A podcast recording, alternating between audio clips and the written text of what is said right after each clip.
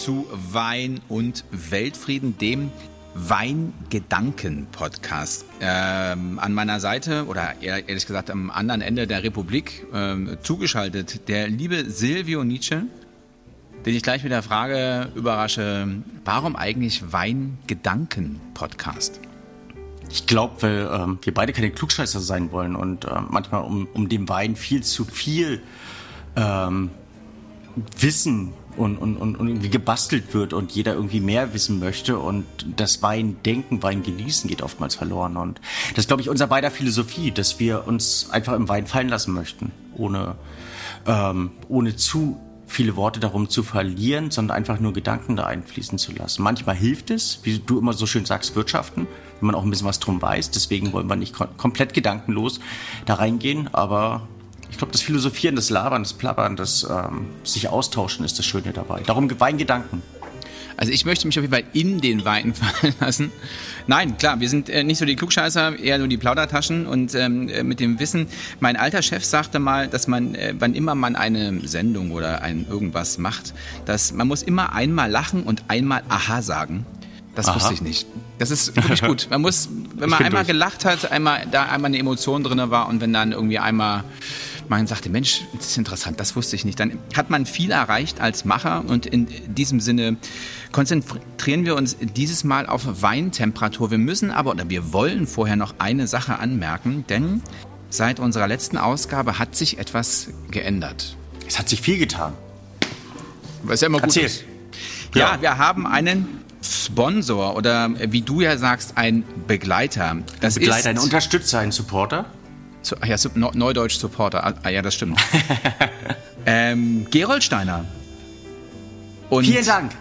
Ja, wir müssen, wir, wir, müssen, wir wollen, äh, wir können Danke sagen. Toll, dass ihr äh, an uns oder dass ihr zumindest mal, zumindest mal an Wein und Weltfrieden glaubt. Ähm, und das, der Journalist in mir möchte natürlich sofort aufschreien und sagen, nein, wir haben natürlich weder unsere Seele verkauft und es gibt auch keine redaktionelle Einflussnahme. Nein, ähm, die sind einfach nur so dabei und finden cool, was wir hier machen.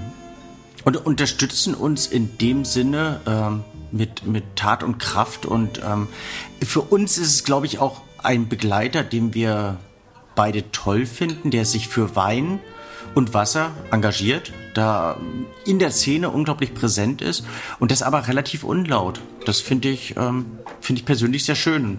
Also daher schmücken wir uns gerne mit Gerold Steiner und ähm, hoffen, Gerold Steiner da auch ein wenig zu schmücken und sagen ganz, ganz lieb Danke.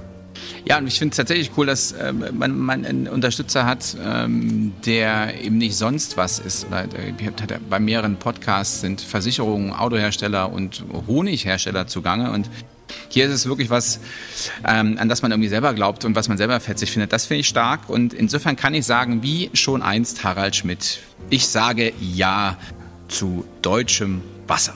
Apropos Wasser, äh, Wasser, äh, Elbe aufwärts gefragt. Ähm, wir, wir, wohnen ja beide am gleichen Fluss, auch wenn wir rein von der Entfernung extremst auseinander sind. Aber ist bei euch heute auch so heiß?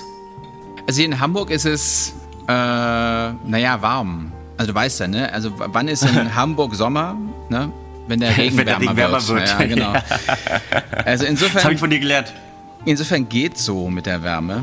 Aber okay. Wein, du willst auf unser Thema hinaus, eine Weintemperatur. Ich möchte auf unser Thema hinaus, ja. Das finde ich schon mal gut. Was gibt es ähm, zu wissen zur Weintemperatur? Ein, ein wahnsinnig wichtiges Thema, ein Thema, was, ähm, was ich spannend finde und da ähm, da, da, da versuche ich, ich, ich versuche einen Faden zu finden, da versuche ich dich auch so in diese Gesamtheit, in die gesamt äh, zu inkludieren, weil viele haben eine Meinung, weniger haben Rückgrat beim Thema Weintemperatur. Und ähm, kaum jemand traut sich sein, sein Empfinden ähm, auch zu, zu artikulieren. Also viele haben ja über Weintemperatur eine, eine völlig falsche Vorstellung. Und äh, viele wissen auch gar nicht zu differenzieren. Möchte ich jetzt den Wein als reines Erfrischungsgetränk zum Beispiel beim Weißwein im kalten Zustand genießen oder möchte ich den Wein wirklich analysieren? Und wenn ich sage, ich möchte mich einfach nur erfrischen, äh, den Wein dann auch wirklich mit dem Argument zu, zu bestellen. Also wir, wir selber, ich bin ja dann immer aus einer, aus einer Service-Ebene, sind oftmals total zwiespältig äh, situiert, weil ähm, eigentlich rein aus dem Faktischen würden wir den Wein, um den Wein ideal zu präsentieren, in einer ganz anderen Temperaturebene servieren, als es vermeintlich der Gast in dem Augenblick möchte. Also, Wie trinkst du deinen Wein? Naja, also, also im echten Leben ist es natürlich oft so, du hast, äh, ja, im Restaurant ist es ja meist so, ähm, der Wunsch nach einem kühlen oder kalten Wein ist relativ schnell zu realisieren. Ähm, äh, da kommt dann jemand mit einem Kühler und ein paar Eiswürfeln drin oder aber der ist gar vorgekühlt. Aber natürlich hat man ja ganz oft im privaten Leben ähm, ähm, Freunde stürmen das Haus ähm, und der Weißwein ist hat eine Raumtemperatur von 28 Grad.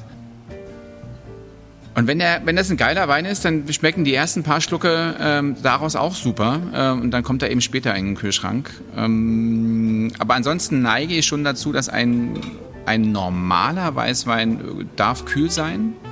Muss aber eben nicht so, so schweinekalt sein, also kurz vor gefroren. Ähm, Was ist bei dir kühl? Also rein von. Arbeitet mit Zahlen? Äh, gerne mit Zahlen. Ja, so, so 12 Grad ist kühl. Hm. Und würdest du aber, würdest du einen 12 Grad kalten Wein im Restaurant serviert bekommen, würdest du den als viel zu warm komplett zurückgehen lassen? Also selbst du, der sehr viel Weinverständnis hat und sehr viel auch Glauben an die Servicekultur. Ja, ähm, also es ist natürlich so, dass der, dass der eiskalte Wein, also ich habe hier, äh, besitze hier in meinem Büro dankenswerterweise auch einen Weinkühlschrank. Und äh, da, der, der 8 Grad Weißwein, da kannst du halt, wenn du was du auf 8 Grad runterkühlst, kann halt sonst was sein. Also denn am Ende schmeckst du ja mit 8 Grad nichts mehr.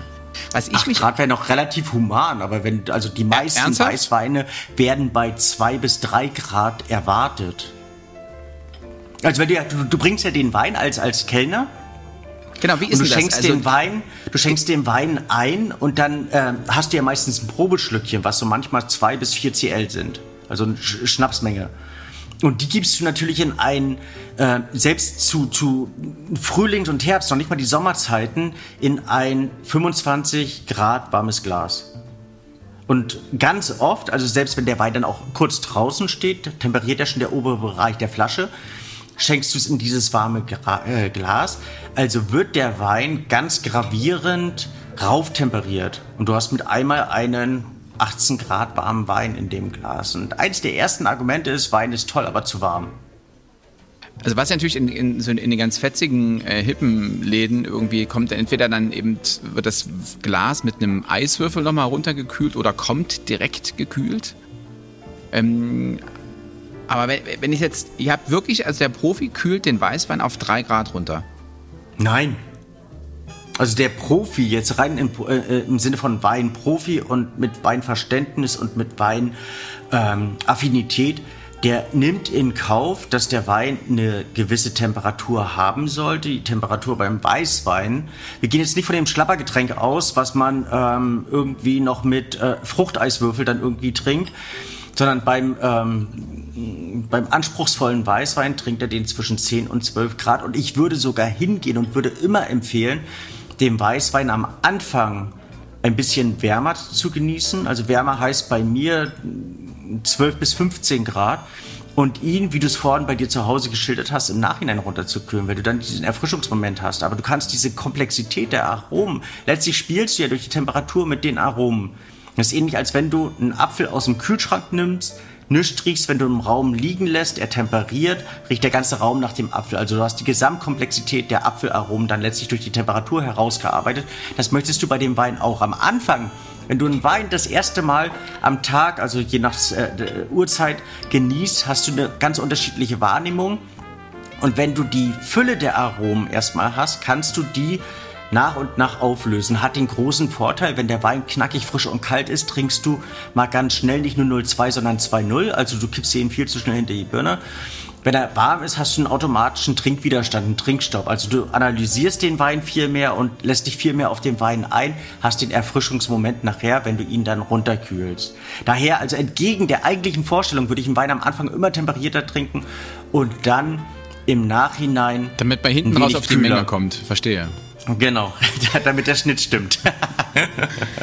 ah, das ist ja, also ich habe deshalb ganz oft, ähm, das Erleben war dann für mich, dass der Wein mir zu kalt war, weil genau das passiert. Mir ist es dann zu kalt, ich kann, man kann überhaupt nichts schmecken. Also die hätten auch, äh, das hätte, ob das ein Riesling ist oder Sauvignon Blanc, kann, kann ich bei drei Grad kurz vor nicht mehr unterscheiden.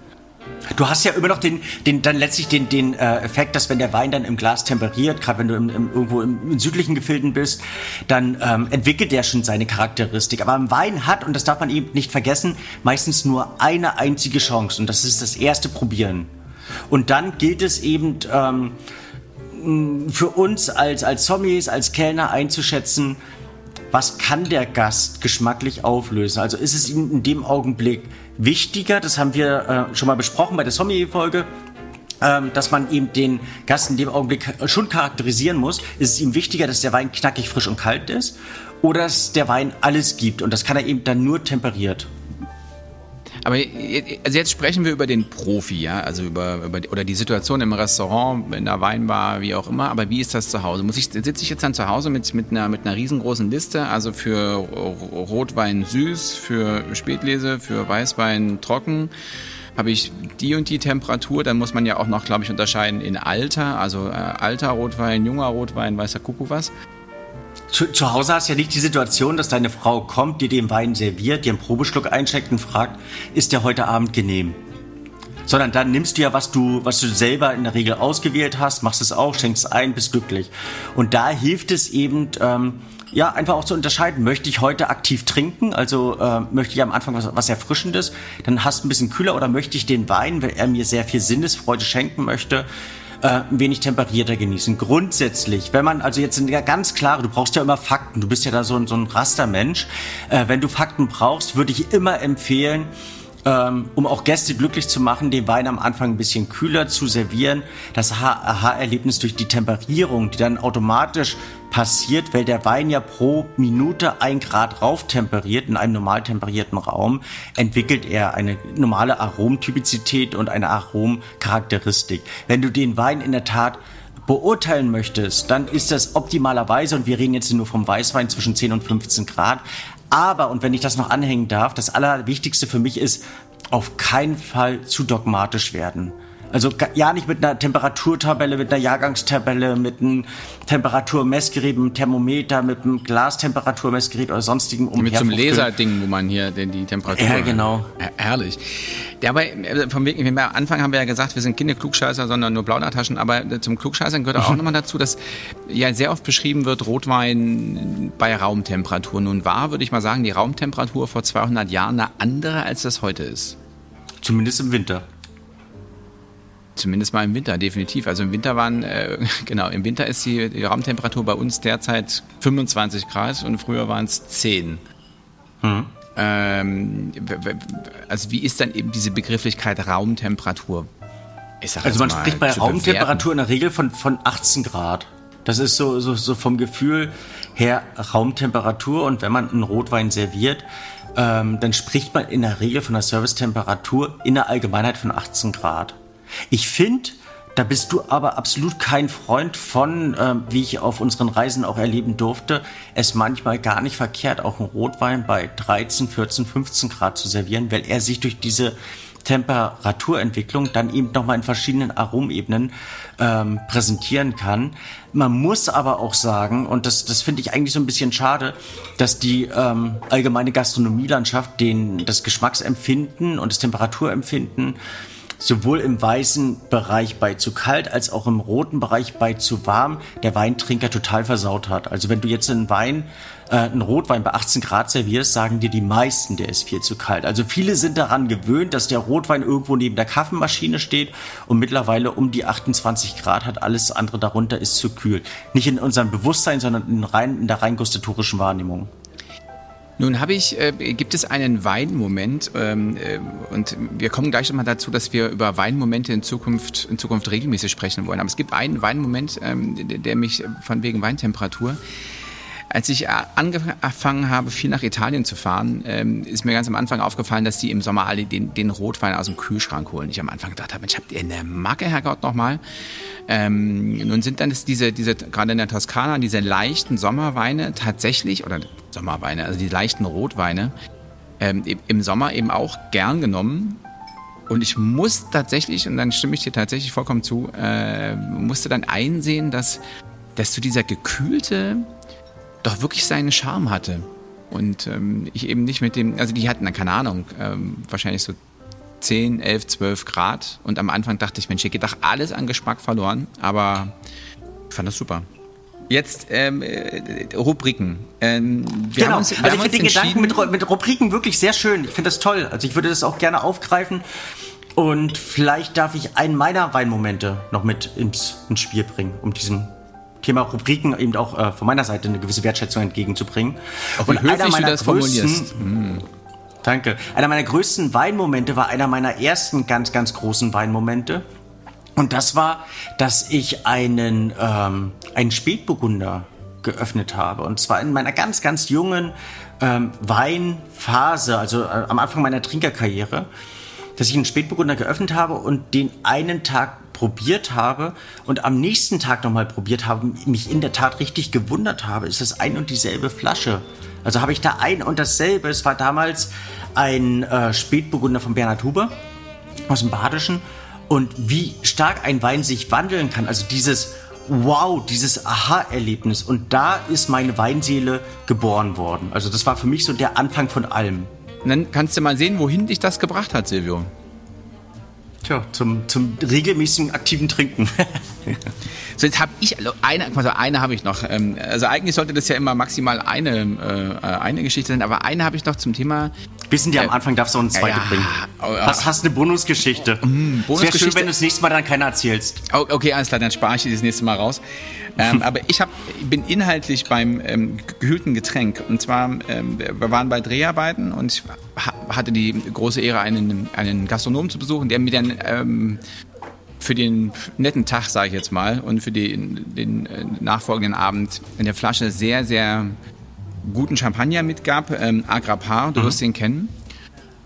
Und wir waren natürlich wie immer zu spät. Wir waren verabredet noch mit einem ehemaligen Premierminister von Lettland, äh, mit dem Maris Gallis und kreuzten dann natürlich total spät auf und so weiter. Und ähm, die hatten dann auch schon gegessen, hatten eigentlich mit, mit dem Essen auf uns gewartet und hatten auch dann da, also beim Warten auf uns schon den ein oder anderen Weinintus. Und ich dachte, wenn ich jetzt ich muss ja irgendwas mitbringen, irgendwie so Entschuldigung sagen. Und ich hatte, Gott sei Dank, ähm, ähm, die Kollegen von Volkswagen unterstützen uns ja sehr nett und ähm, die haben mir so ein, so ein Auto gegeben mit einem Kühlschrank, so ein California hier, so ein Ding mit, ne, weißt schon, so ein Camper. Mhm.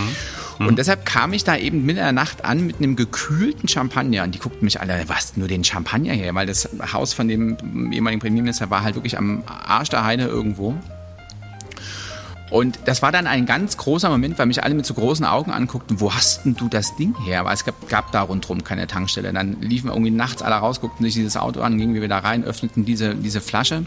Und entgegen der These, dass man eben äh, quasi einen guten Champagner oder einen guten Wein möglichst am Anfang des Abends trinken sollte und ähm, äh, nicht nach der vierten oder fünften Flasche, war das ein ganz großer, toller Moment mit einem gekühlten Getränk. Großartig. Also Champagner verbindet uns ja, Agrapa verbindet uns ja in der Tat auch. Was uns verbindet, ist eben auch die Geschichte. Aber wenn ich da neugierig so mit meiner Promi-Neugierde ähm, aufwarten darf, wie, wie, wie ist das, wenn man beim, bei einem Minister, also ich war noch nie bei einem Ministerpräsidenten, ähm, zu, zu, zu Gast oder zu Hause oder wie? Also fährt man da so diese, diese ganz lange Allee lang und dann wartet am Ende wartet der ähm, weißbehandschuhte Butler, der einem die Türen aufreißt und äh, mit dem Glas empfängt oder? War, war, war, tatsächlich genau so. Also die lange Allee war in dem Fall so ein langer, äh, so ein, das ist, soll man das erklären, das ist vor der Küste eine alte Pumpenstation, dessen Haus. Hm. Und ähm, zwischen dieser Pumpenstation und dem Festland sind nochmal, keine Ahnung, 200 Meter. Und ähm, da ist so ein ganz langer, aufgeschütteter kleiner Damm, den man entlang fährt. Ne? Und dann, wir mhm. fuhren da irgendwie mit dem Auto rauf, dann äh, ging die Tür auf. In dem Fall war es nicht der Butler, es war die Frau. die uns dann die, die Tür öffnete. Aber dann ich kam irgendwie mal jede. Nein, aber die Frau ist, eine, ist eine, äh, dort im Baltikum eine wahnsinnig berühmte oder vielleicht die berühmteste Arch äh, Architektin, die das Haus auch designt hat, das wow. auch irgendwie tausend okay. Designpreise gewonnen hat. Ähm, ja, dann kamen auch tatsächlich eben alle mit dem Glas raus. Ähm, und ja, dieser Maris Gallitz ist halt insofern ein wahnsinnig interessanter Mensch, weil ähm, Der hat unter anderem auch eine Weltumsegelung gemacht, hat dann da in seinem Häuschen extra so einen Hafen, weil er immer mit dem, äh, mit dem Boot da anlegt, dann quasi gefühlt von da aus zur Weltumsegelung start, gestartet ist, zwei Jahre um die Erde ist, äh, mit allen Widrigkeiten, mit äh, verstorbenen Crewmitgliedern und sonst was. Ähm, was das Tolle ist, wenn man solche Menschen besucht, dass sie wahnsinnig viel zu erzählen haben und auf der anderen Seite wahnsinnig neugierig sind und, ähm, und ein ausfragen. Ja, also auch ich hab, hm. da, darf ja die Welt bereisen. Und dann ist es eben so, gerade wenn Menschen, ähm, ich sag mal, ein bisschen abseits wohnen, dann sind sie einfach hm. wahnsinnig neugierig und dankbar, wenn da eben einer mit so ein paar Plaudergeschichtchen um die Ecke biegt. Ne? Nicht nur Klugscheißer, sondern eben auch Plaudertasche ist. Und insofern war das dann ein langer Abend, der bis früh um fünf, glaube ich, ging. Ähm, du bist ja auch nicht früh angereist, also da. Äh, nee, ich bin leider das erst. Das wäre meine nächste Frage gewesen, wann wir, ihr. Wir sind ähm, Mitternacht angereist. Also die haben hm. um acht angefangen mit Essen, haben auf uns gewartet. Wir hätten um acht da sein sollen, waren dann vier Stunden zu spät, kamen dann also Mitternacht. Wow. Dann, und deshalb waren die, hatten die auch echt schon Betriebstemperatur. Ja. Und dann haben wir trotzdem noch bis fünf durchgehalten und dann habe ich mit ihm zusammen für die ganze Crew äh, Frühstück gemacht. So gegen 8 Uhr, glaube ich. Okay. Das war beeindruckend. Seine Frau, ähm, was auch sehr beeindruckend war, die äh, kam um, um sieben, äh, zog die da auch vorbei und ging dann eben im, im Meer baden. Und das Meer hatte zu der mhm. Zeit so 12 Grad oder irgendwie sowas. Also sogar in der Weintemperatur, ich sage jetzt mal. Das fand ich sehr beeindruckend, weil ich ja eher so die, der, der, der Warmbader bin. Aber das nur am Rande. Ich würde gerne aber noch einen Satz sagen zu unseren äh, Rubriken, die wir äh, in Zukunft betreuen. Jetzt haben wir also drei Geschichten ähm, zum Thema Weinmomente ähm, dargeboten. Wir wollen uns aber in den, in den kommenden Folgen auch mit den anderen beiden äh, Rubriken Thekenwissen auseinandersetzen. Das ist so ein bisschen dein Part. Also das ist das nutzbringende Wissen, das wir vermitteln wollen. Ähm, also im Allgemeinen, weil wir halt wirklich ins, ins Labern verfallen und irgendwas Sinnvolles muss man ja aus dieser Plauderei, aus dem Podcast dann irgendwie mit ins Leben nehmen. Und wenn man irgendwas hat, womit man die Freundin, den Freund an der Theke irgendwo beeindrucken kann, irgendwelche Hardfacts, irgendwelche Random Facts, dann finde ich das unglaublich wichtig. Und dadurch, dass du ja viel weißt, dass ich äh, auch ein bisschen was weiß, dadurch ähm, können Na, wir das Ich glaube, andersrum wird ein Schuh draus, zumindest mal was den Wein betrifft. Hörern ja mit auf den Weg geben, ja. Ja, total. Also, also Tiefenwissen finde ich gut und wichtig. Ja, nee, Wissen fetzt.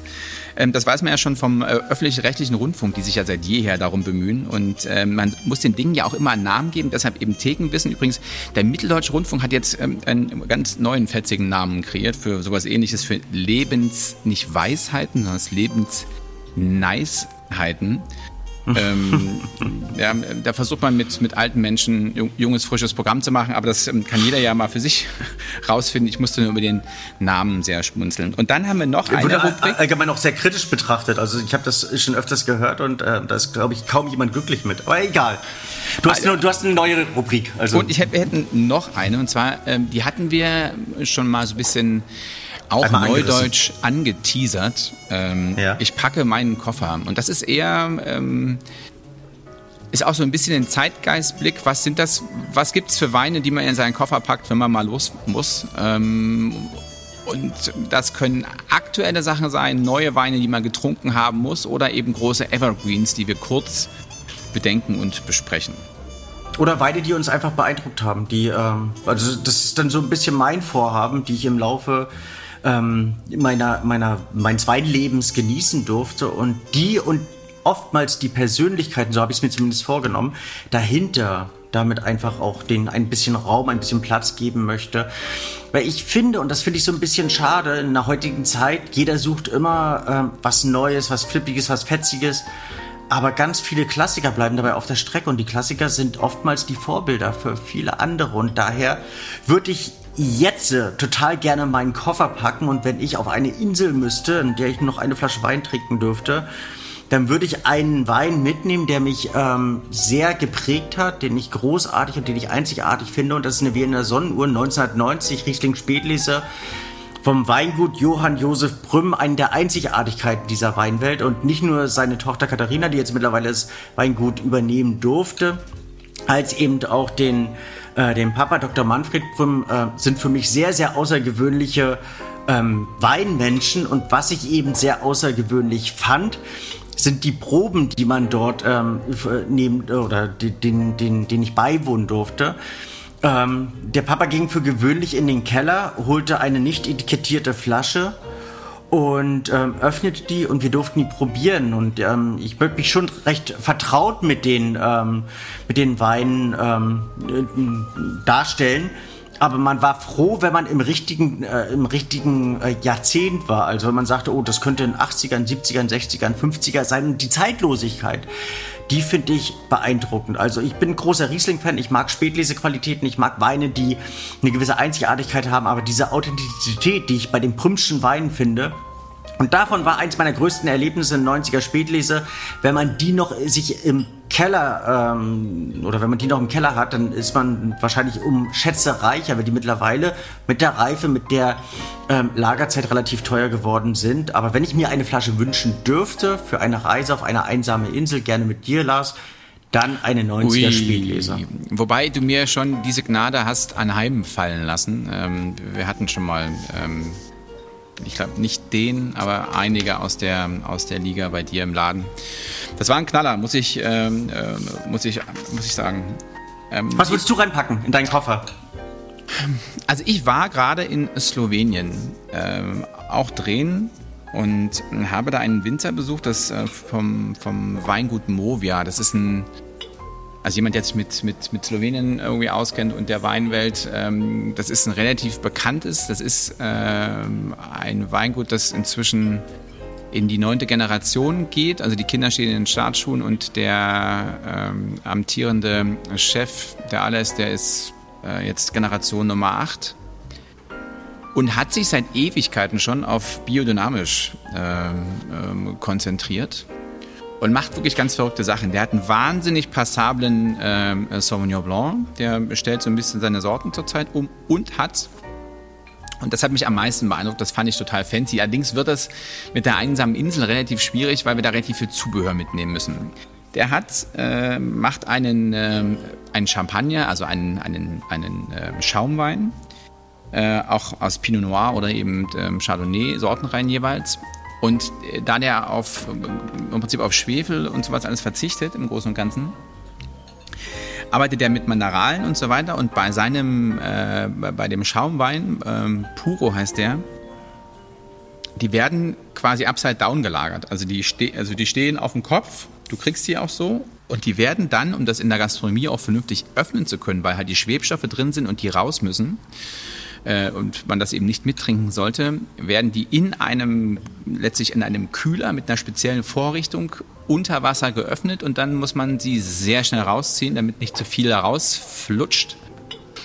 Und A ist das ein Wahnsinns-Happening, muss ich, also das habe ich jetzt beim ähm, ähm, mehrfachen Ausprobieren und Präsentieren daheim, da ich äh, eine, eine Kiste mitgenommen habe mit neun Flaschen. Da ich auch viel probieren der schmeckt wahnsinnig toll. Der wahnsinnig, ähm, der geht in die äh, Champagner-Richtung im Sinne des dieses erdigen und doch voluminösen. Auf der anderen Seite ist er irgendwie doch vergleichsweise leicht und angenehm trinkbar.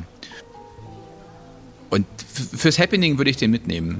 Das wäre so meine. Okay. Wir müssen nur mit dem Kühlen und dem und dem mit dem Öffnen irgendwie müssen wir uns was. Aber welche Temperatur wird dann serviert oder oder getrunken? Also das ist ähm, ist ja erstmal egal. Ich würde ja ohnehin, also wenn wir eine eine eine Message mit in die Welt hinausgeben dürfen, dann würde ich ohnehin dafür plädieren. Weißwein lieber ein wenig temperierter und Rotwein lieber ein wenig kühler zu servieren. Und ich würde auch gleich, wenn ich dich antworten, äh, äh wenn du geantwortet hast, ähm, gerne noch erklären, warum.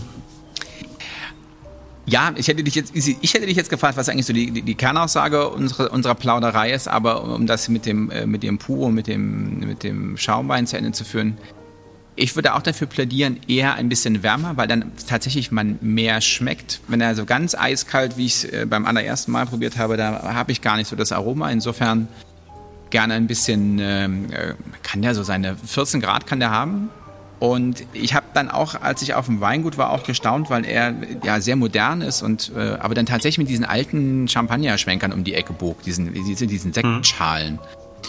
die ich total uncool finde eigentlich, weil halt, aber für den ist es perfekt, weil er nimmt dann einfach ein bisschen Wärme auf äh, oder ein bisschen Temperatur, kommt dann, steht gut da, ist, hat genug, was da rausperlen kann, hat volle Hütte Power und insofern war das sehr ereignisreich. Aber was ist jetzt die, die, die, der Kern, des Pudels Kern von ähm, der Ausgabe Wein und äh, Weltfrieden zum Thema Weintemperatur? Dass man, dass man mit der Temperatur die Geschmacksempfindung und die Aromenempfindung steuern kann.